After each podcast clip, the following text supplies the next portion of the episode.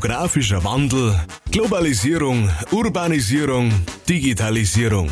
Mei, ständig kommt was Neues daher.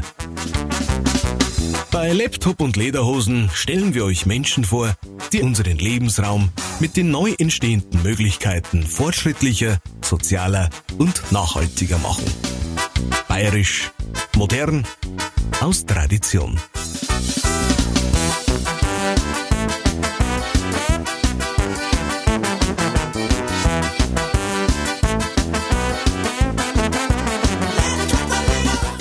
Hallo und Servus zu einer neuen Folge von Laptop und Lederhosen.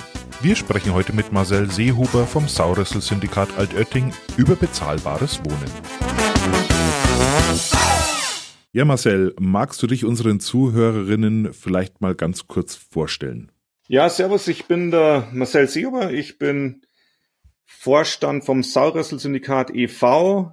Der Verein ist ein Teil des Sauressel Syndikats, ein regionales Netzwerk gemeinschaftlich, solidarisch, ökologisch, das wir hier in der Region um Altötting rum, in und um Altötting rum aufbauen. Was ist denn eigentlich ein Syndikat? Also entgegen der Annahme, dass es sich dabei nur um mafiöse irgendwie Verbrecherstrukturen handeln würde, ist ein Syndikat äh, im, im anarcho-syndikalistischen Sinne ein Zusammenschluss von Menschen, hätten, waren früher auch äh, zum Beispiel Gewerkschaften, ähm, die, die miteinander Ziel verfolgen. Es ist eigentlich so eine Vereinsmeierei auf einem äh, kosmopolitischeren Niveau. Man gibt dann damit zu erkennen, dass man äh, durchaus ja ähm, revolutionären äh, Idee vielleicht wohlgesonnen ist, einer anarchistischen Idee, einer anarchosyndikalistischen Idee, aber man muss auch ehrlicherweise sagen, dass das keine so mega große Rolle ähm, spielt, dass wir denken, jetzt hier umstürzlerisch tätig zu werden. Was habt ihr euch mit dem Sauressel eigentlich zum Ziel gesetzt? Also am Anfang steht der Gedanke, das Wohnen mal anders zu organisieren und dann sind wir doch wieder bei diesen Transformationsprozessen, weil wir das Wohnen und vor allem die Eigentumsverhältnisse am Wohnen schon sehr grundsätzlich ändern wollen.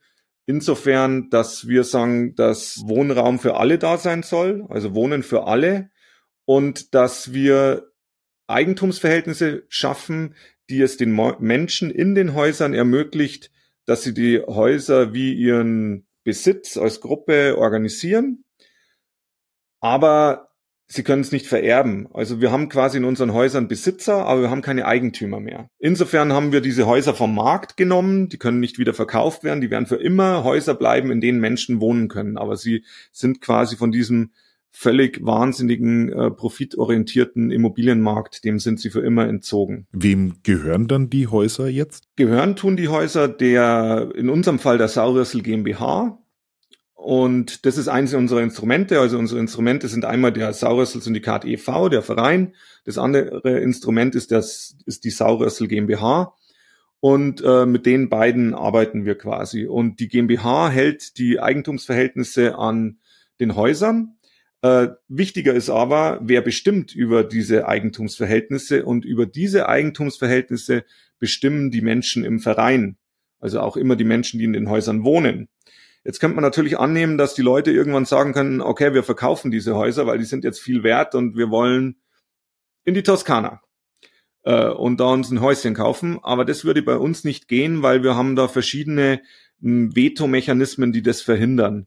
Äh, es gibt quasi auch von einem anderen Gesell also von einem zweiten Gesellschafter in unserer GmbH gibt es noch einen äh, zweiten Gesellschafter, der dieses Vetorecht hat.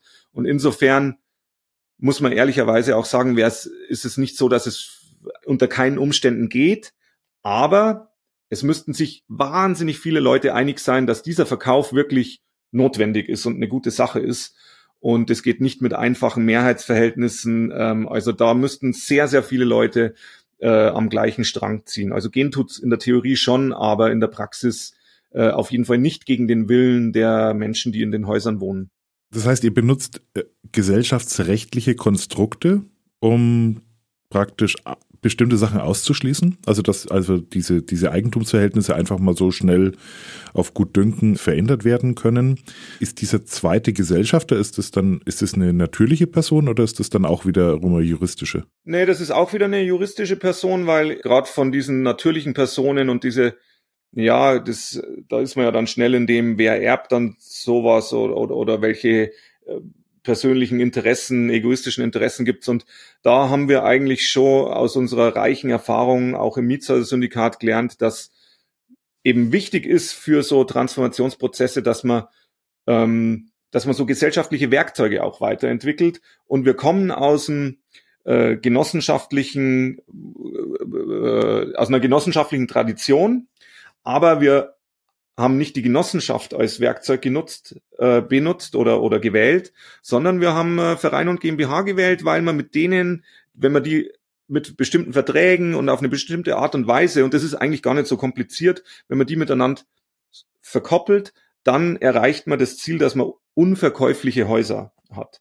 Und das ist ein Grundbaustein äh, des Saurössel-Syndikats und auch des gerade eben schon erwähnten Mietshäuser-Syndikats. Und das war eine relativ neue Sache aus der Erfahrung, dass in den ja 60er, 70er Jahren, immer wenn es so Projektbewegungen gab, die dann gemeinschaftliche Projekte gemacht haben, dann haben die Leute oft ist es ein paar Jahre, Jahrzehnte gut gegangen und irgendwann wurden die Häuser verkauft, weil die Leute sich gestritten haben, weil es auf einmal viel wert war oder warum auch immer. Und dem wollen wir einen Riegel vorschieben. Also wir wollen wirklich und da sind wir jetzt durchaus bei so revolutionären Vorstellungen von Eigentumsverhältnissen. Wir wollen das umkrempeln. Wir wollen, dass es ähm, Häuser gibt, die den Menschen gehören, die drin wohnen. Wir sind ein Land mit großer und langer Tradition, was Genossenschaften angeht. Äh, ob das jetzt Reifeisen ist ähm, oder natürlich auch ganz viele Wohnungsbaugenossenschaften, wie wir sie ja hier auch gerade in, in den Städten ganz groß kennen. Habe ich dich insofern richtig verstanden, dass das eigentliche Problem, also dass sowas leicht dann einfach veräußert wird und dann wieder diesen, diesen ganzen typischen Kapitalmarktstrukturen ähm, und Gesetzen erfolgt, dass das die Genossenschaft eben nicht in den Griff bekommt und ihr deswegen das andere Konstrukt gewählt habt? Also da würde ich schon für die Genossenschaften grundsätzlich einen Lanze brechen, weil ich denke, dass es äh, genauso wie bei uns, bei den Vereinen und der GmbH, wie auch bei den Genossenschaften, hängt es immer davon ab, wie man das ausgestaltet. Also die Illusion, dass man einfach nur eine bestimmte hm, Institution wählt und dann wäre alles gut, die ist natürlich blödsinnig. Ähm, es geht immer darum, wie man das ausgestaltet. Und das ist natürlich spannender bei der GmbH und am Verein, weil die kann ich freier ausgestalten wie eine Genossenschaft. Nichtsdestotrotz können Genossenschaften genauso eigentlich fast das Gleiche machen wie wir. Nur eine Sache schafft die Genossenschaft nicht ganz so gut oder meines Wissens nach schafft es eigentlich gar nicht, äh, nämlich diese Neutralisierung vom Eigentum, diese Unverkäuflichkeit herzustellen, weil die Genossenschaft ist qua des Genossenschaftsrecht, Genossenschaftsrechts hat es einfach bestimmte Formen der Abstimmung, der, äh, der auch, auch die Genossenschaften sind eigentlich immer den Mitgliedern verpflichtet und unser Ansatz ist da schon weitaus altruistischer, weil wir jetzt nicht nur für unsere Mitglieder irgendwie versuchen, was zu machen, sondern uns da größere Ziele setzen. In der Praxis ist es so, dass es durchaus Genossenschaften gibt, da würdest du den, den Unterschied zwischen der Genossenschaft und unserem, unseren Haus, Hausprojekten vielleicht gar nicht so feststellen beim einzelnen Hausprojekt. Aber wie das Netzwerk funktioniert, das, mh, hm, da funktionieren Genossenschaften auch, ja, ja, durchaus hierarchischer, würde ich sagen, weniger autonom. Ähm, aber das wäre jetzt dran, mal sich zu überlegen, ob man Genossenschaften anders organisieren kann. Eine Sache können die Genossenschaften auch nicht so gut, die bei uns auf jeden Fall äh, äh, stattfindet, das ist so ein Solidartransfer zwischen Projekten hinzubekommen. Dass wirklich Altprojekte, neue Projekte mit Know-how, okay, das würden die noch hinkriegen, aber auch mit Geldtransfer, Kapital äh, und so weiter unterstützen. Also das ist eine ganz wichtige Idee, äh, eine syndikalistische Idee hier auch aus dem Mietshäuser-Syndikat, aus dem Saurössel-Syndikat, dass wir sagen, äh, Altprojekte. Es ist nicht einfach nur so, dass die Leute in den Häusern dann immer weniger Miete zahlen und wenn das Haus abzahlt ist, zahlen es fast gar keine mehr, sondern wir wollen die Miete nur zum bestimmten, äh, also ein bestimmtes Niveau quasi absenken, weil wir mit dem mehr, das uns als Projekt bleibt, neue Hausprojekte unterstützen, um quasi eine Lawine auf dem Immobilienmarkt loszutreten, so dass es irgendwann, dass wir irgendwann, dass es keine Immobilienhaie irgendwann mehr gibt. Das ist die Utopie. Wenn ich jetzt bei der Bank mit einem Immobilienberater spreche oder natürlich auch mit einem Immobilienhai, hast du gerade äh, ja auch so nett formuliert, was hast du so für einen Eindruck so im Moment? Ist das etwas, ähm, werdet ihr noch belächelt äh, für euer, für euer Vorgehen oder gibt es da auch schon vielleicht die eine oder andere Auseinandersetzung, weil die merken, dass ihnen die Fälle davon schwimmen? Das ist natürlich immer die Frage, mit wem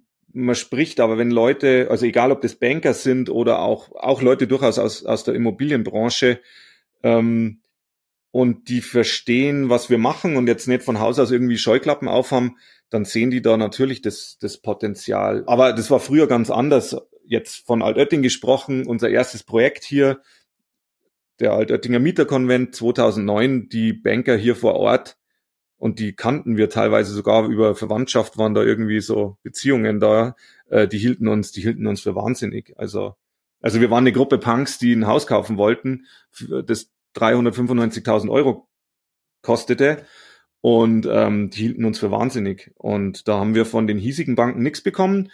Aber dafür gibt's ja ethisch orientierte Banken, die diese Projekte verstehen, die auch verstehen, dass man eben das Buch nicht nach einem Umschlag bewerten soll, sondern nach dem, was irgendwie dann im Kopf steckt oder was das Projekt für ein Konzept hat. Und da, denke ich, waren wir damals auch schon ganz gut aufgestellt. Und jetzt mit dem Saurüssel-Syndikat haben wir jetzt mit, arbeiten wir mit zwei Banken zusammen. Das läuft da wirklich sehr gut. Und viele Leute verstehen ja die Problematik.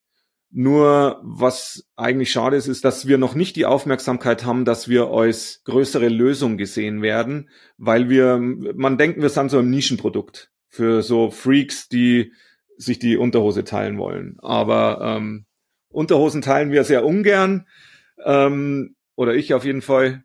Äh, wir wollen da wirklich mehr. Also wir als Sauressel-Syndikat wollen da wirklich mehr und wollen auch in die Gesellschaft reinwirken, weil da ein brutales Potenzial drin steckt. Als ich auf euch aufmerksam geworden bin, ich habe dann auch noch mal recherchiert, es gibt ja auch in München Syndikate und die haben natürlich oft, wenn man von außen drauf schaut, machen die ein bisschen so diesen Kommuneneindruck. Also wir leben hier alle Heidi Tai unter einem Dach und wir haben uns alle lieb. Ja, und ähm, wenn man vielleicht nur die ersten Sätze hört, könnte man auch meinen, oh, die wollen Kommunismus. Ne? Also das ist ja auch gern das, was vielleicht von eher konservativen Politikern dann gerne hergenommen wird. Du sprichst es ja an, es gibt ein Problem. Wir haben ein Problem, ähm, was das Thema Wohnen angeht. Es, wir haben ein Problem, dass wir immer weniger Menschen haben, die sich Wohnraum leisten können. Gab es irgendwie in der Vergangenheit einen Moment, wo du sagst, da hast du es wirklich erlebt, wo auch Leuten, die dagegen gehalten haben oder dagegen argumentiert oder es nicht verstanden haben, plötzlich wie irgendwie klar wurde, was ihr eigentlich vorhabt? Also es war am Anfang ja nicht nur so, dass wir vor zwölf Jahren, wie gesagt, mit dem ersten Projekt hier, haben wir nicht nur die Widerstände ja gegen, gegen irgendwelche äh, politischen Gegner überwinden müssen, sondern wir haben und das war ein sehr interessanter Prozess. Wir haben ja vor allem auch Widerstand oder Kritik aus, ich sag mal, eigenen Reihen, den eigenen Freundeskreis und so bekommen, weil die gesagt haben, ihr seid ja total bescheuert, ihr kauft ein Haus und dann gehört's euch nicht einmal. Weil ja jeder denkt, äh, es ist gut, ein Haus zu kaufen und so ein Einfamilienhaus zu haben, weil dann kann man es den Kindern geben.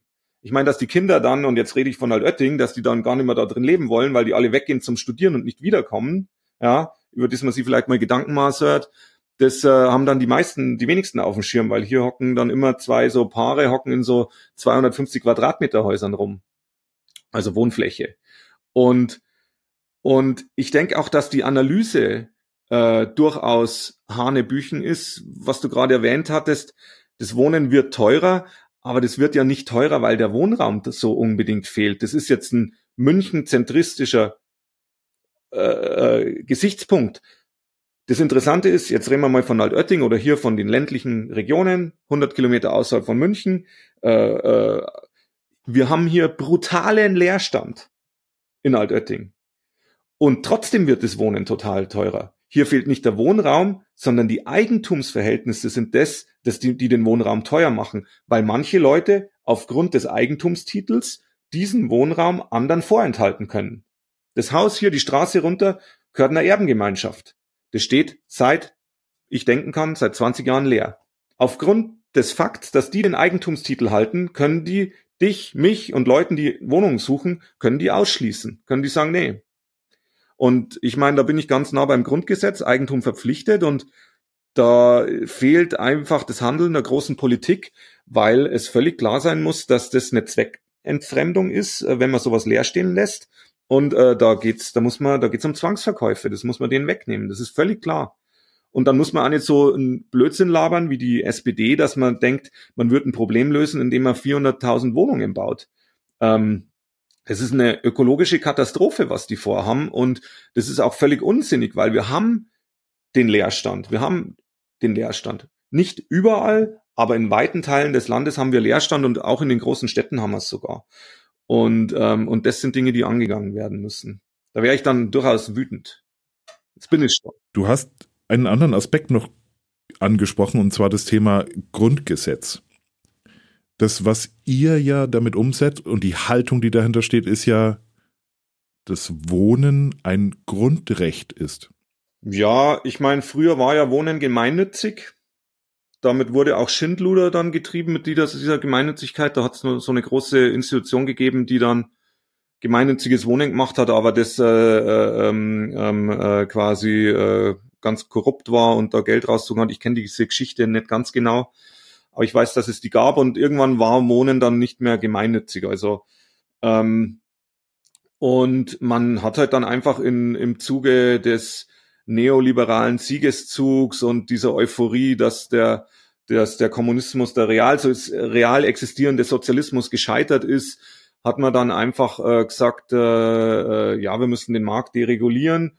Und aus anarchistischer Perspektive muss ich durchaus sagen auch, dass da ja auch was dran ist, weil ich halt jetzt nicht den Staat für den besten Wohnungsmanager oder für Vermieter. Also um Gottes Willen, im Gegenteil.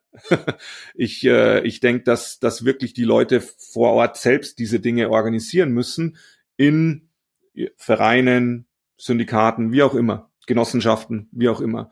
Und und äh, das ist, glaube glaub ich, wirklich ein, also und, und dann hat man einfach gesagt, okay, da können Leute Profit machen. Und äh, die Rechnung hat man jetzt, was passiert, wenn man die, die Sache diesem äh, völlig verrückten äh, Profitinteresse überlässt. Und das funktioniert hervorragend. Also für die, für die Leute, die Eigentum an Wohnraum haben im großen Stil, ähm, sieht man überall, die Schere geht auseinander. Also die werden alle sehr, sehr viel reicher, weil die können einfach richtig fett hinlangen gerade. Und das ist eine, Ergebnis von jahrzehntelanger äh, Politik. Und äh, dem wollen wir was entgegensetzen und wollen und, und haben eigentlich ein Syst oder ein Netzwerk oder, oder eine Idee, die langfristig äh, dem auch was entgegensetzen kann. Äh, aber im Moment ist es, wie gesagt, es ist noch ein bisschen Nischendasein. Aus dem Nischendasein wollen wir es holen. Und da ist jetzt schon auch interessant, wie hier Kommunen vor Ort dann darauf reagieren, wie sie das erkennen. Ähm, ich meine, genossenschaftliches Wohnen wird ja durchaus gefördert, aber wir wollen das schon einfach noch ein Stück weiter vorantreiben, ja. Und zu dieser profitgetriebenen äh, Geschichte beim Wohnen ist eigentlich nicht mehr viel zu sagen. Fällt mir jetzt gar nicht ein, was ich da. Also, dass das blödsinnig ist, äh, ist, ist glaube ich, offensichtlich mittlerweile. Also, ich, wir gehen gerade so ein paar ähm, Menschen durch den Kopf, die ich, ja auch aus München kenne, ähm, Vermieterinnen, die ja alle schon etwas betagter sind, die das Wort, das mir sofort ankommt, sehr anständige Menschen sind. Das heißt, denen geht es um was ganz anderes. Also die, die, die stellen Wohnraum aus einem ganz anderen Empfinden zur Verfügung. Aber was natürlich nie gewährleistet ist, ist die Frage, was passiert denn danach damit? Wenn die, also ich, ich, ich weiß das jetzt selbst aus einem, aus einem mir sehr nahestehenden Menschen, dass dort ein Haus äh, jetzt äh, vererbt wurde und ähm, von heute auf morgen praktisch aus diesem, hey, ich bin sehr froh über lang, dass hier lang Mieter da sind, dass wir eine Hausgemeinschaft haben und und und und wird ein, der, der mir jetzt am meisten dafür zahlt, ähm, der kriegt's und danach wird äh, Luxus saniert.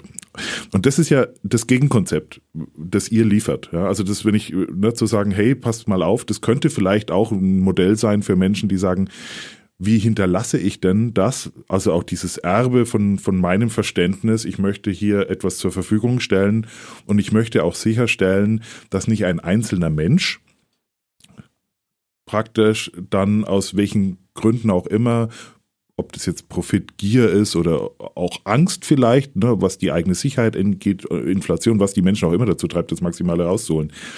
Wie fängt man denn sowas an? Ja, erstmal wollte ich nur sagen, dass das sehr schön beobachtet ist, was du gerade beschrieben hast, weil das ist schon durchaus der Grund, warum wir einige Häuser kriegen, genau von so Leuten, die ja, so ehrbare Vermieter, die die Leute, die, die seit, weiß ich nicht, seit 50 Jahren oder was oder seit 30 Jahren die Miete nicht erhöht haben. Also von so Leuten bekommen wir Häuser, also die kaufen wir denen natürlich ab, aber da kriegen wir auch durchaus bessere Preise. Sagen wir also für unsere Häuser, wir haben für kein Haus bei uns so das, was die jetzt hier marktüblich aufrufen, haben wir für keins gezahlt, weil die Leute verstehen, was wir damit machen und dass wir einfach sozialen Wohnraum auch zur Verfügung stehen, auch wenn wir keine Förderung äh, kriegen von sozialen, keine soziale Wohnraumsförderung und so weiter. Aber wir, ähm, aber die Leute verstehen es und deshalb kriegen wir die Häuser schon mal äh, günstiger, was uns dann ermöglicht, quasi günstige Mieten auch anzubieten. Und wie fängt man es an? Also das eigene Hausprojekt fängt man an, indem man ein Objekt hat, ein Haus, das man, wo man entweder vielleicht schon drin ist oder wo man sieht, dass das leer steht, dass man mit den Eigentümern irgendwie Kontakt aufnimmt, dass man einen Verein gründet, dass man sich als Gruppe zusammentut und dass man sich dann eine Beratung holt und schaut, wer ist denn in seinem Umfeld äh, da guter Ansprechpartner. Das kann eine Genossenschaft sein, das kann das deutschlandweite Mietshäuser-Syndikat sein, in unserer Region kann das das Saurössel-Syndikat sein. Es gibt da einige Netzwerke, die, die dann echt gute Beratung liefern. Und dann geht's schnell ans Eingemachte. Also dann muss man überlegen, wie stellt man die Kohle auf, wie strukturiert man sich, also wie organisiert man sich, äh, gründet meistens, meistens hat es damit zu tun, dass man einen Verein oder eine Genossenschaft gründet und das sind so die Schritte. Und wenn man die gut und konzentriert durchzieht und auch vielleicht ähm, Glück hat mit dem Objekt, dann dauert es, keine Ahnung, ein, zwei, drei Jahre, dann hat man irgendwie sein Hausprojekt. Damit hat man dann auch ein bisschen was zu tun bei Eigentümerversammlungen. Also wenn jetzt äh, ne, Haus mit, keine Ahnung, 20 Eigentumswohnungen und da gibt's Eigentümerversammlungen, kennen Geschichten, ähm, da wird dann nicht mal irgendwie eine Türklinke im Keller ausgetauscht, weil es 24 Euro kostet und weil jemand mit einem Veto dagegen sein kann oder weil jemand der selbst das Eigentum nicht bewohnt, sondern nur vermietet, auch gegen Investitionen ist und, und, und, und, und. Wie kann ich mir das eigentlich so bei euch vorstellen? Also wenn ein Haus, wo verschiedene Menschen, Parteien drin wohnen, wie, wie, wie ist da dieser Prozess, dieses, äh, wie macht man aus, wo, was man dran macht, wie man das organisiert oder wie, wie, ist es anders bei euch oder ist es ähnlich? Das kann so oder so sein. Also es gibt Hausprojekte, äh, die, und ich kenne sehr, sehr viele davon, weil ich einfach durch viele auch gereist bin und, und auch teils drin gewohnt habe. Das kann einfach blöd sein, aber es kann total genial sein. Und das hat sehr viel damit zu tun, wie du die Verwaltung, die Arbeit, aber auch durchaus das soziale Miteinander in so einem Projekt angehst.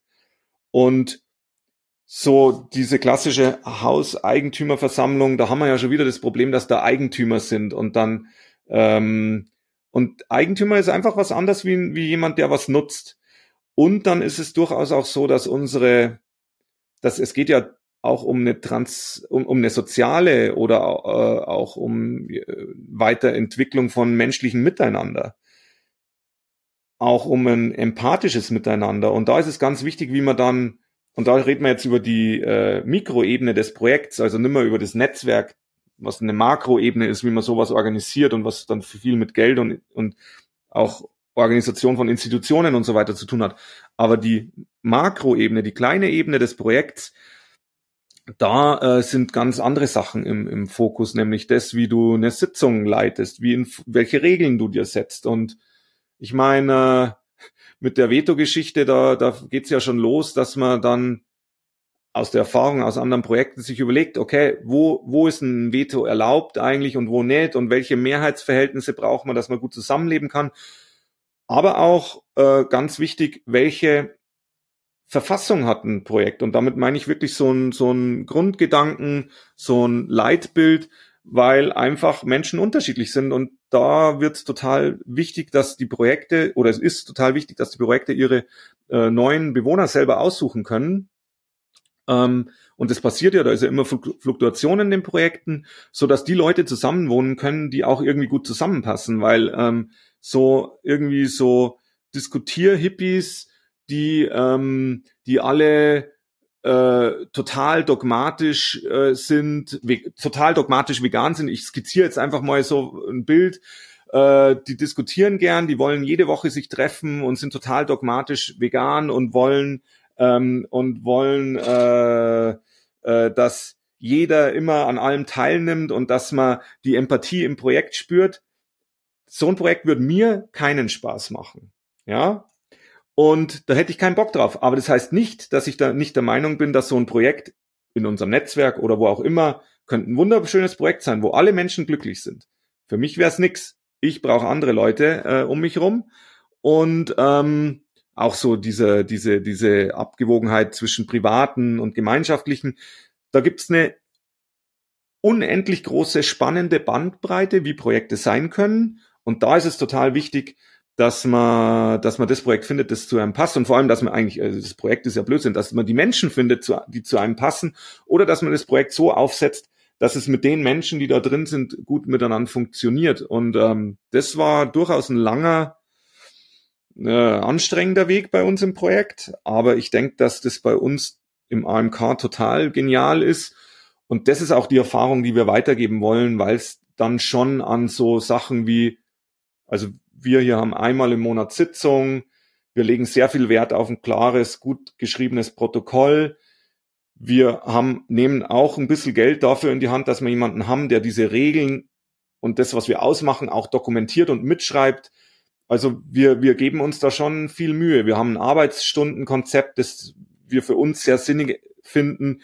Und wir sehen durchaus auch an neuen Projekten, dass es am Anfang für Leute nicht so leicht ist, sich selber zu organisieren. Weil normal war ja immer jemand anders da, der, ähm, der, der was erlaubt oder verbietet und der aber auch die Verantwortung hat. Und auf einmal ist es was anderes, wenn du für dich selbst und die Leute im Projekt die Verantwortung hast, dann musst du dich drum kümmern.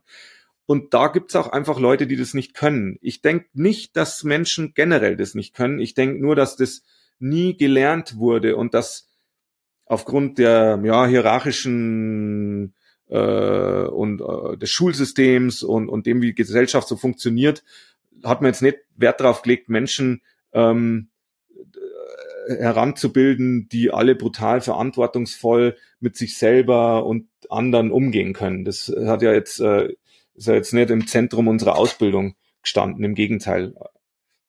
Und, und das ist aber was, manche Leute können auch in so Projekten nicht wohnen. Es gibt einfach Einsiedler und Eigenbrötler und es gibt Leute, die sind sozial inkompetent und ähm, da wird es dann auch schwierig, da scheitern manchmal auch Projekte an, an Einzelpersonen oder umgekehrt. Es setzt schon ein sehr hohes Maß an Selbstbewusstsein voraus, dass ich genau weiß, was ich brauche, was ich nicht brauche. Also ich muss mich mit mir eigentlich schon relativ gut auseinandergesetzt zu haben.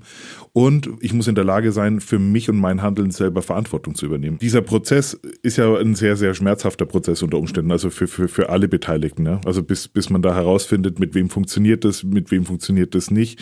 Geht da auch mal Kohle flöten? Ach, da geht Kohle flöten, Freundschaften, Haare gehen flöten.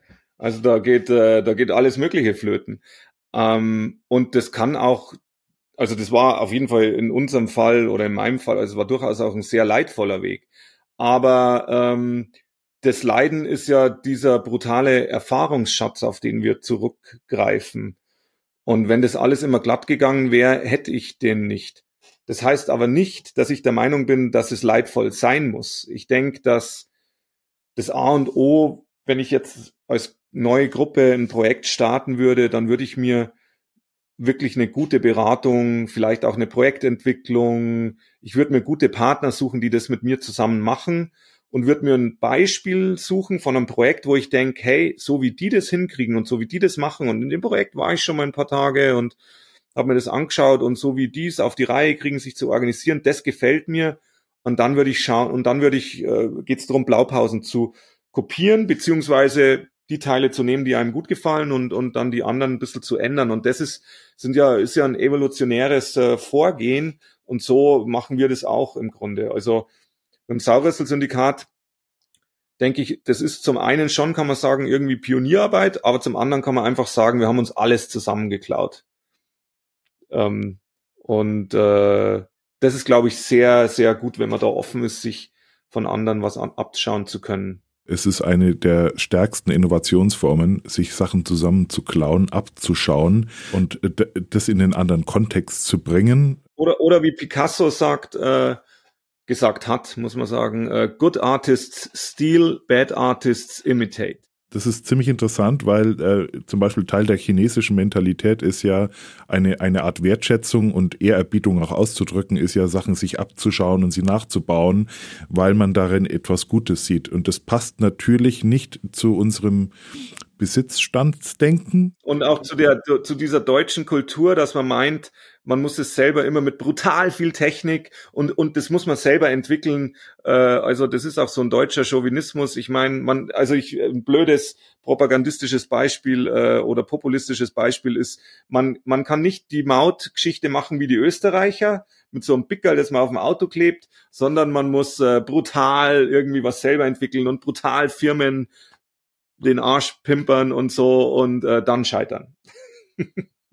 Du sprichst jetzt Verhaltensweisen an, Verhaltensmuster, die natürlich auch aufgrund der Art und Weise, wie wir lernen oder wie auch Schule läuft und, und, und, und, und, wie es auch vorgelebt wird. Das heißt, die eigentliche Pionierarbeit, die ihr leistet, ist ja entgegen allem Denken. Also entgegen allem, wie wir glauben, dass die Welt funktioniert, wie die Lösungen sind, ähm, zu zeigen, dass es auch anders geht. Du hast angesprochen, ähm, es funktioniert nicht mit allen. Wenn, wenn ich jetzt irgendwie so auf einen, sag so im Freundeskreis, ne, du hast das Wort vorhin ja auch schon mal genannt, im Freundeskreis, also in dem bisherigen Freundeskreis, auf die Idee kommen, ey cool, das wollen wir auch machen.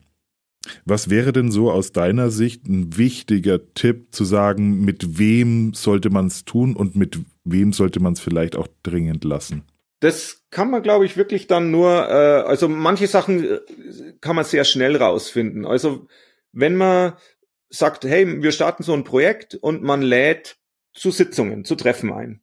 Also das Projekt gibt's noch nicht. Es gibt noch nicht das Haus und man lädt zu Sitzungen, Treffen ein. Und dann sortieren sich ja die ersten dadurch schon auf, aus, dass die zwar ähm, am Stammtisch oder beim Sitzen am See sich brutal begeistern können für so eine Idee, aber dann nicht auftauchen, wenn man einen Termin für eine Besichtigung von einem Haus hat oder eben eine Sitzung macht.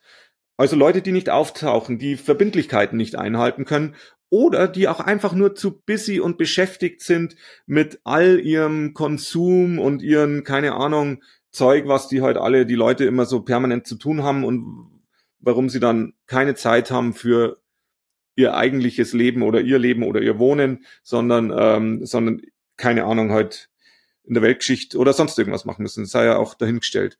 Oder auch viel Geld verdienen müssen. Manche haben ja keine Zeit, weil sie so viel arbeiten müssen. Und da sortieren sich schon die ersten aus. Und dann ist einfach so, man sollte es mit Leuten machen, zu denen man schon irgendwie ein gutes Gefühl hat. Aber ich habe durchaus auch die Erfahrung gemacht, dass es nicht wichtig ist, dass es meine Freunde unbedingt sind. Also ich in einem, das hat ein bisschen mit der Größe vom Projekt zu tun. Also ein Projekt mit acht Leuten funktioniert sehr viel anders wie ein Projekt mit 20 Leuten, weil sich die Anzahl der Beziehungen zu den Personen, und jetzt, ich bin an der Stelle nicht gut in Mathe, äh, potenziert. Vielleicht ist es richtig, vielleicht nicht, aber ihr wisst, was ich meine. Also die Anzahl der Personen, also mit, mit der Verdopplung der Personen ähm, verdoppelt sich nicht die Anzahl der Beziehungen, sondern die verzigfacht sich.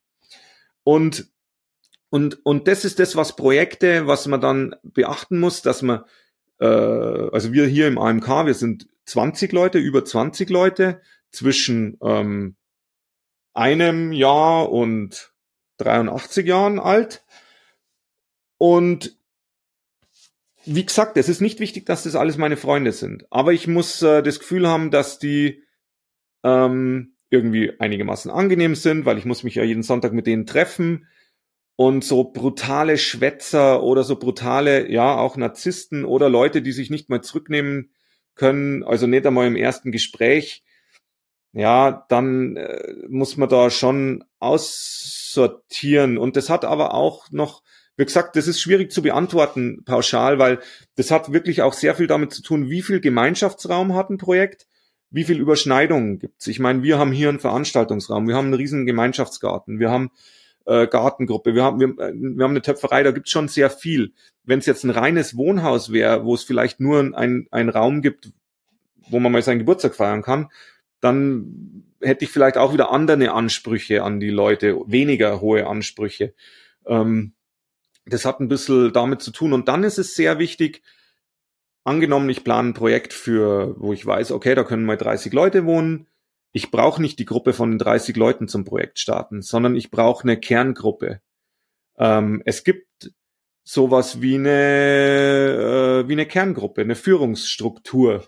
Äh, die ist nicht hierarchisch, aber es gibt Leute in Projekten, die übernehmen und müssen auch weit mehr Verantwortung fürs Projekt übernehmen wie andere.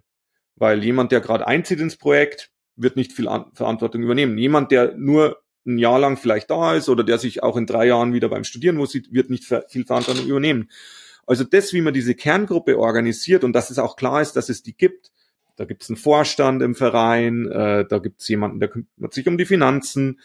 Ähm, wie organisiert man die Verwaltung? Dann gibt es, wenn man eine GmbH hat, gibt es da auch eine Geschäftsführung und so. Und wie man diese Sachen organisiert, das äh, ist sehr interessant. Da kann man viele Fehler vermeiden. Und, äh, und eigentlich brauche ich zum Projekt gründen, ähm, je nach Größe des Projekts, brauche ich nicht mehr. Als, also wir waren eigentlich so die Kerngruppe, wir waren zu dritt. Vielleicht waren wir zu viert, vielleicht waren wir auch mal zu fünft, aber dann waren wir vielleicht mal wieder nur zu dritt. Also äh, da war schon klar, dass da Leute dabei sind, die auf jeden Fall mitmachen werden.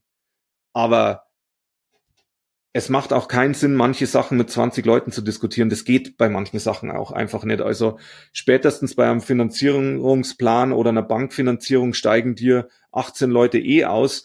Und das Wichtigere an einem Projekt starten ist ja eigentlich auch nicht die Bankfinanzierung, weil die können einfach ein, zwei, drei Leute machen. Das Wichtigere ist eigentlich, wie man miteinander sagt, hey, was ist unsere, was sind, ist unser Leitbild im Projekt? Wie wollen wir miteinander umgehen? Und sind wir humorvoll drauf oder sind wir total pissig drauf oder, oder keine Ahnung was. Also wie, wie soll das soziale Zusammenleben ausschauen? Damit schließt sich ein bisschen der Kreis zu dem, was du eingangs schon mal gesagt hast, du kannst eigentlich System oder Konstrukt wählen, wie du willst. Am Schluss kommt es darauf an, wie wir Menschen miteinander umgehen und was wir draus machen oder halt auch, was wir nicht draus machen. Wenn es auch natürlich das ein oder andere Vehikel vielleicht ein bisschen besser dabei unterstützt, äh, vielleicht zielgerichteter, ein bisschen, bisschen effektiver auch zu werden an der einen oder anderen Stelle. Beziehungsweise würde ich, äh, das, das würde ich durchaus, also da, das stimmt in weiten Teilen. Nur ist es natürlich so, dass die Struktur unser Leben, also die Struktur bestimmt sehr stark unser Leben. Und diese Organisationsformen, Institutionen sind nicht die Struktur, aber sie sind ein Teil der Struktur und insofern sind sie ein wichtiger Baustein.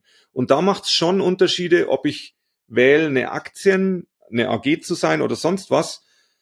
Wobei ich da nochmal eben darauf hinweisen würde, es kommt eben dann auf den Vertrag der GmbH an und es kommt auf den Vertrag der Aktiengesellschaft an oder des Vereins. Das kann sehr unterschiedlich ausgestaltet sein und da muss man wirklich dann schon eben sehr gut wissen, was man macht oder eben die Blaupausen nehmen, die man, die man einfach kopiert, weil, weil schon, äh, also ich berate seit langer Zeit Gruppen mit den Vereinssatzungen und da kann man einfach schon auch ziemlichen Mist machen, der einem dann in einem Konfliktfall auf die Füße fällt. Wenn ich jetzt mal so Gesellschaftsverträge denke, mit Juristen spreche, dann greifen die ja auch gerne auf, ähm, auf Templates zurück, wo sie sagen, ja, das macht man so und so und das macht man immer so und so und das macht man immer so und so. Wie habt ihr das gemacht? Habt ihr gleich Juristen irgendwie an der Hand gehabt, die gesagt haben, was ihr vorhabt, das müssen wir anders machen oder das kann man anders machen oder war das eigentlich alles irgendwie, oder seid ihr selber irgendwie zu, auch zu halb juristischen Experten geworden auf, auf der Reise dahin? Um Gottes Willen, also ich habe eher das Gefühl, dass je mehr ich da in dem, also okay, mit so Vereinssatzung, da kenne ich mich jetzt ein bisschen aus, würde ich sagen, aber, aber in, in, in anderen Dingen ist es wirklich so, dass diese Ideengeschichte des syndikalistischen Wohnens, die geht ja in die 80er Jahre zurück. Und da gab es einen Prozess, wo man sich überlegt hat, mit welchen Rechtsformen kann man was machen. Und dann hat man das einfach dann sich überlegt, dann hat man es ausprobiert und dann hat man korrigiert. Und dann hat man das vielleicht wieder neu umbastelt. Und, und aus diesem Erfahrungsschatz basteln wir.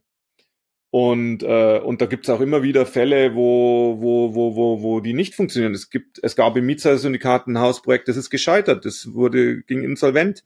Also nichts mit äh, Hausprojekt für immer.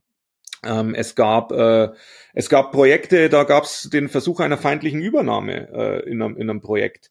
Ähm, also Aber das ist der Erfahrungsschatz, der eben so wichtig ist und aus dem wir lernen und dann schauen, okay, was macht man dann? Ah, okay, dann braucht man vielleicht auch noch einen Vertrag, der das verhindert. Oh, das gehört eine Klausel in diese nächsten Verträge, gehört da eine Klausel noch rein. Eigentlich sind die Verträge nicht so komplex und kompliziert. Bei der, wir haben, ich war Teil davon, wie wir mit den Menschen in Österreich miteinander ähm, äh, das österreichische Pendant aufgebaut haben, das Habitat. Und die haben natürlich wieder von vorn dann Juristen draufschauen lassen müssen aus den Verträgen. Die haben aus Deutschland Verträge gebracht und, und Zeug und haben gesagt, hey, wir wollen das in Österreich machen. Wie schaut es denn in unserem Rechtsstaat aus, dass wir gleiches Ergebnis haben können? Und das hat dann durchaus auch ein, zwei Jahre gedauert und, und, und Geld gekostet. Aber am Ende kommt was raus, das eigentlich relativ leicht verständlich ist und, und in sich sinnig ist. Und dann sind meistens die Verträge ja, die geben so, so einen Rahmen, einerseits und andererseits sind sie immer für das Worst-Case-Szenario. Und wir hatten jetzt im großen Netzwerk des Mietshäuser-Syndikats schon ein paar Worst-Case-Szenarien und da hat es eigentlich, denke ich, immer ganz gut funktioniert. Ähm, diese Vertragsstruktursebene, die hat eigentlich immer ganz gut funktioniert. Aber man hat auch da ein bisschen was dazugelernt und wir basteln wieder ein bisschen anders dran rum und andere, also wir sind jetzt mit Gruppen in Weimar und was weiß ich wo in Kontakt, die auch regionale Strukturen aufbauen, die basteln vielleicht wieder ein bisschen dran rum. Vielleicht wird auch mal irgendein Projekt äh, scheitern. Äh, das ist auch einfach möglich, dass man scheitert und dann wieder was draus lernt. Aber wir sind da, da denke ich, schon an einem sehr, sehr spannenden Punkt, wo ich denke, dass das, dass, dass das eine große Welle werden könnte. Du hast gesagt, es, der soziale Wohnbau wird gefördert. Ihr nicht. Warum ist es so? Diese Wohnbau, die soziale Wohnbauzuschussförderung ist vielleicht gar nicht mal mit böser Absicht, aber die ist halt so zugeschnitten, äh, dass du, dass du es einfach erfüllen kannst, wenn du einen Neubau hinstellst, weil du so viele Türbreiten, ähm, Zugänge, barrierefrei und diesen ganzen Zeugs äh, kannst du in einem Neubau relativ leicht erfüllen. Dann hast du eine Baufirma, du hast einmal diesen Neubau konstruiert, dann kannst du es beim nächsten Mal drehst das Haus einmal, baust das gleiche wieder hin und so kannst du profitorientiert arbeiten. Äh, wir, die äh, die Gebäude erhalten, wir kommen in ein Haus rein, wo kein Wohnungsquerschnitt auf diese Förderung. Also wir müssten Wände versetzen, Türen rausreißen, Rampen bauen. Wir haben gerade den schmerzlichen Prozess mit der Wohnbauförderung hier, Regierungsbezirk Oberbayern, haben wir ähm, über Monate versucht, unser aktuelles Projekt, das man in dem Querbeitrag sieht, da eine Wohnbauförderung zu bekommen. Wir haben es bleiben lassen, weil die Förderung ist nicht so schlecht. Das ist schon eine Stange Geld, das du kriegst. Aber für uns wäre es ähm, nicht darstellbar gewesen. Also das wäre, das hätte so viel Kosten in dem, wie wir das Haus kaputt machen müssen, äh, nach sich gezogen. Dann hätten wir so bauen müssen, wie wir es gar nicht wollen. Und dann zieht es Folgekosten nach sich. Also auch ein typische, typische Wachstumsproblematik und typische Problematik unserer Welt, dass man dann gezwungen wird, ist irgendwann ab, ab einem bestimmten Punkt einen Lift einzubauen. Klar kriegst du die Förderung jetzt für den Lift, aber dass du den Lift dann die nächsten 100, 200, 300 Jahre äh, warten und mit Strom und so versorgen musst und dass das erstens Geld kostet und zweitens ja auch eine brutale Ressourcenverschwendung ist oder auch so ein Stichwort Tiefgaragen. Ähm, die haben jetzt mit dem sozialen Wohnbau nicht direkt so viel zu tun, die Tiefgaragen, aber die Liftgeschichte, die Querschnitte, das war einfach nicht darstellbar und dann und dann hast auch die Belegungsproblematik. Also der soziale Wohnbau, da geht's ja dann immer drin drum, dass diese Projekte, die so gefördert sind, bleiben dann eine bestimmte Dauer in diesen Programmen. Dann darfst du die nur so und so vergeben. Irgendwann fallen die aber raus. Völliger Bullshit, weil wir machen Projekte, die werden ihr positives Potenzial eigentlich erst in 30 Jahren, wenn diese großen Kredite mal abzahlt sind, äh, werden die richtig Gas geben, weil wir dann die anderen Projekte unterstützen können. Unsere Projekte werden richtig billig sein in 50, 60, 100 Jahren. Ähm, wir haben da ganz anderes vor langfristig und, und diese Wohnbauförderung, dann ist halt ein Projekt 25 Jahre oder 30 Jahre dann sozial gebunden und danach hauen die Mieten wieder hoch. Das ist blödsinnig. Und ähm, da fehlt einfach das voraussehende Denken in der Politik, weil man einfach ähm, wahlperiodenmäßig, quartalsmäßig, abschreibungsmäßig denkt und völlig verlernt hat, dass man über Generationen denken muss. Und das, was wir machen, ist, ähm, wir bauen wirklich für eine ferne Zukunft was auf und es hört sich total großspurig an, aber ähm, es geht darum, in, in, in anderen Maßstäben zu denken, weil ansonsten ähm, wird uns, wenn wir das nicht lernen als Menschen, also als Menschen lernen, haben wir gelernt, sehr kurzfristig zu denken. Das hat uns immer was gebracht, wenn wir vom Löwen davonlaufen oder äh, jemanden äh, uns jemand was tun will, ja, ähm, dann haben wir, können wir sehr schnell reagieren. Aber dieses langfristige Denken mit dem Planeten, mit der Natur so umzugehen, dass uns auch diese, äh, ähm, dass der Planet äh, lebenserhaltend bleibt für uns, sagen wir es mal so. Äh, das haben wir, das haben, hat unser System nicht kapiert. Äh, dafür ist der Kapitalismus äh, nicht gemacht und da wird entweder werden wir das jetzt lernen in diesem Jahrhundert und das Lernen anders zu machen. Ich denke, dass wir da ein Baustein sind dafür. Äh, wenn wir das nicht lernen, wird diese Zivilisation untergehen und es wird schneller passieren, wie man denkt. Ähm, ich denke, dass wir schon sehr spät dran sind mit den Projekten leider. Also es wäre geil gewesen, wenn man das vor 200 Jahren begonnen hätte oder vor 100 Jahren, wo es diese Rechtsstaatlichkeit so schon gab, dass man das umsetzen kann. Du sprichst das Thema kurzfristiges Denken an. Und ähm, wenn wir jetzt mal in die Politik schauen und sehen ja auch, egal ob es jetzt Äußerungen sind oder wie auch immer, könnte man ja schon den Eindruck haben, ja, da geht's wirklich nur um dieses ähm, schnell Me Meinung machen oder schnell Menschen irgendwie auf meine, äh, auf meine Seite zu ziehen. Es gibt ja durchaus Parteien, die schon lange in, für, in Regierungsverantwortung sind. In Bayern. Ja, und unser Format heißt ja Laptop und Lederhosen. Und wir sind jetzt zwar keine parteinahe ähm, Organisation an der Stelle, aber der Punkt ist doch, jetzt müsste man doch meinen, dass wenn Politikerinnen in einer Partei sind, die lange in der Verantwortung ist, selbst vielleicht auch in Positionen sind seit langer Zeit, dass die auch, wenn sie sagen, wir wollen ähm, Wohnraum fördern, wir wollen, ähm, wir wollen auch schauen, dass die Preise eben nicht explodieren, dann müsste man doch meinen, dass schon halt ganze Pilgerfahrten zu euch stattfinden müssten, weil die sagen, wie, wie, das ist doch genau das, was wir eigentlich brauchen. Das ist doch genau das, was, wie macht's denn ihr das? Also kommt da mal jemand vorbei und fragt nach? Also ihr von dem von der also von der lokalen politischen Bühne, äh, die finden das sehr interessant, was wir machen. Und da gibt's in allen oder nicht in allen, aber in vielen Fraktionen. Also da will ich auch durchaus für die CSU-Politiker da eine Fahne, eine, auch eine Stange brechen. Ich bin heute nett, gut drauf und nett zu allen. Ähm, da gibt's einfach Leute, die verstehen das, was wir machen.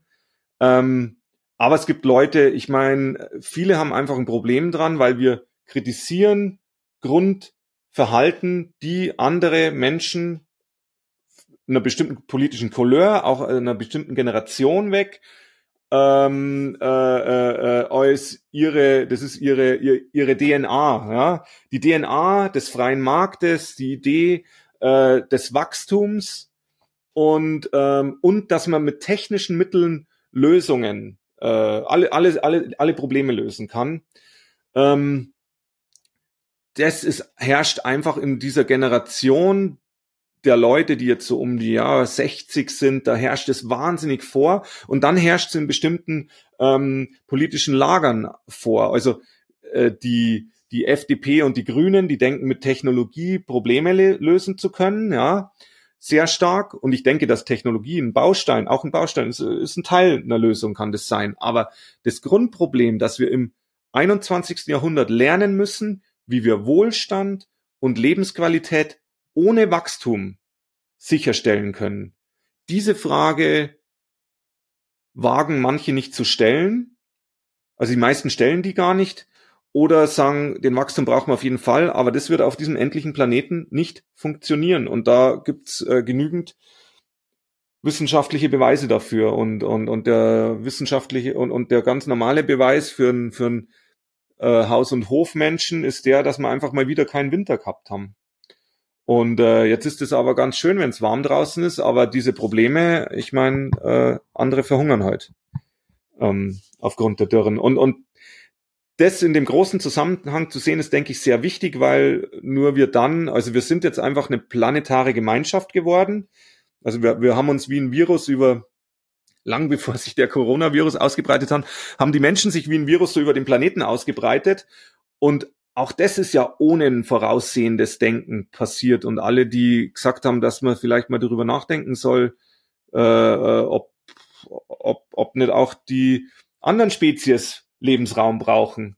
Ähm, das wurde ja belacht ähm, oder, oder wurde in den 1972ern nach die Grenzen des Wachstums wurde es durchaus ernst genommen, aber später dachte man, ah nee, gilt ja alles nicht, läuft doch hervorragend, läuft doch hervorragend.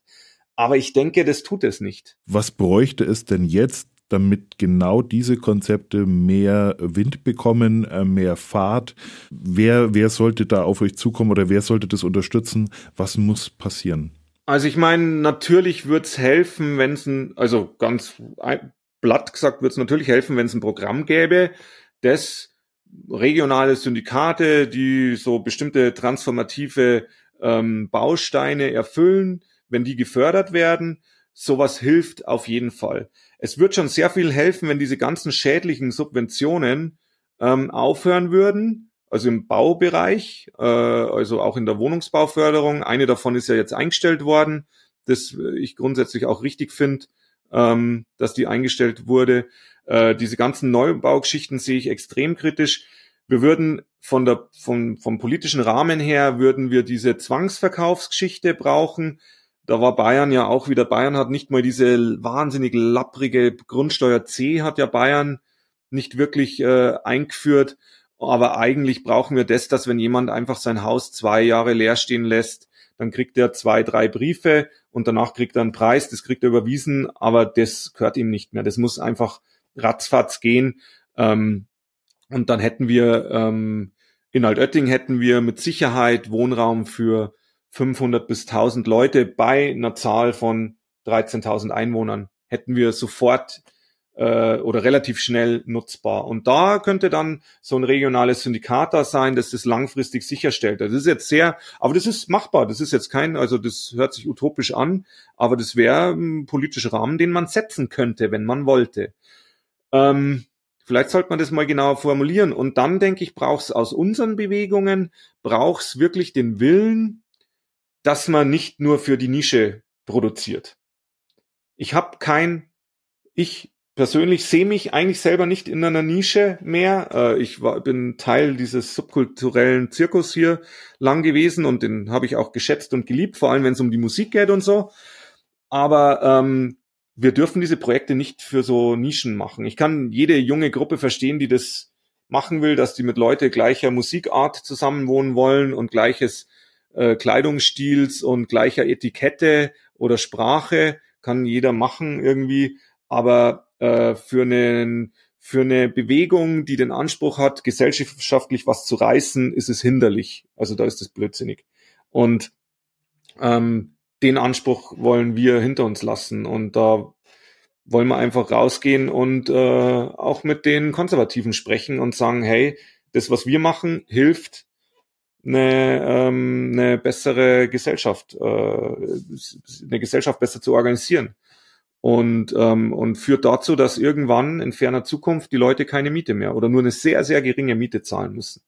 Stell dir eine Welt vor, wo jeder wohnen kann und eine sehr, sehr, sehr geringe Miete zahlt. Das ist die Utopie. Und darauf arbeiten wir hin, ja. Ich denke, dass es Menschen braucht, die sagen, den Job, den ich mache, da mache ich eigentlich mehr kaputt, wie ich helfe. Ich würde mir wünschen, dass die ganzen Leute aus der Medienbranche ähm, nicht nur über Dinge berichten, sondern, das sind oft Leute mit guten Organisationsfähigkeiten, sondern anfangen, Projekte zu starten. Ja, und die Dinge machen. Wir müssen ins Machen kommen und nicht die ganze Zeit drüber labern. Ähm, es gibt genügend gute Blaupausen, dass man einfach äh, anfangen kann zu machen. Äh, also sein Leben lang drüber labern, dann ist zu spät. Und wir treffen ja Leute, wir treffen Leute, die sind 70 und wollen jetzt Hausprojekt machen. Und äh, natürlich ist es schön, wenn man das mit 70 erkennt, aber eigentlich muss man das mit 20 machen. Das weiß ich gar nicht, ich fühle mich gerade so enttarnt. Ja, ich bin selber im Medienbereich tätig, da ist mir das aufgefallen und, und um da auszuholen, ich, ich sitze in einem Workshop mit lauter Medienschaffenden, ja, und, ähm, und habe nur das Gefühl, dass da wirklich sehr, sehr kompetente Leute sind, die fehlen meiner Ansicht nach auch in der Politik. Und es hat schon mit meiner Generation, ich bin äh, äh, äh in den 90ern sozialisiert worden, in meiner Generation war es total unsexy, irgendwie zu sagen, man geht in die Politik, egal ob lokal oder übergeordnete Politik, total unsexy. Und, und das ist ein Problem, weil die fitten Leute sind in die Privatwirtschaft gegangen, sind in die Medienbranche gegangen, sind Künstler geworden oder sonst was, Privatier, keine Ahnung. Ähm, aber die Leute fehlen in der, in der Politik jetzt und das ist ein Problem die fehlen in der Politik und, und, und ich denke, man sollte sich da kritisch hinterfragen und, äh, und wirklich auch in die Bereiche reingehen, wo was entschieden wird. Das passiert teilweise in der Politik. Und, ähm, und diese eigenen Projekte starten. Also wer noch kein Hausprojekt oder ein anderes Projekt in die Richtung solidarische Landwirtschaft, äh, irgend sowas gestartet hat, also wenn du das jetzt nicht machst in diesem Leben, wann willst du das dann machen? Wer hätte es denn eigentlich sonst machen sollen? Also ähm, irgendwo mitmachen. Liebe Vermieterinnen, liebe Politikerinnen, Medienschaffende, veränderungsbegeisterte Unterstützerinnen oder vielleicht einfach Unternehmerinnen, wenn ihr wissen wollt, wie das genau funktioniert, wenn ihr das unterstützen wollt, wenn ihr sagt, genau das ist das, was sich hier dringend verändern muss in diesem Land, ich möchte dazu beitragen, meldet euch beim Saurüssel-Syndikat bei Marcel und bei seinen Mitstreiterinnen. Ich glaube, er hat euch eindrucksvoll gezeigt, dass Veränderung möglich ist, dass es möglich ist, dass es überhaupt nichts mit Sozialismus und Kommunismus zu tun hat, wie ihr das vielleicht in euren Köpfen habt. Und ich würde mich freuen, wenn sich mehr Menschen finden und das unterstützen. Ich weiß jetzt auf jeden Fall schon, was ich heute Abend besprechen werde. Lieber Marcel, vielen herzlichen Dank für diese Wahnsinnsstory äh, und diesen tiefen Einblick in das, was du erlebt hast, was ihr erlebt habt und wie ihr das möglich macht. Und ich wünsche dir und euch wirklich alles ähm, Erdenkliche äh, für euren weiteren Weg und dass das zu dem wird, was du dir wünschst. Eine Welle. Vielen Dank. Ja, war mir eine Ehre und äh, ja, meldet euch bei uns. Schön, dass mit dabei wart. Wenn es euch gefallen hat, dann folgt uns einfach bei Spotify, Apple Podcasts oder wo auch immer ihr gerne Podcasts hört. Mehr Infos gibt's unter www.laptopundlederhosen.bayern. Wir freuen uns auf euch.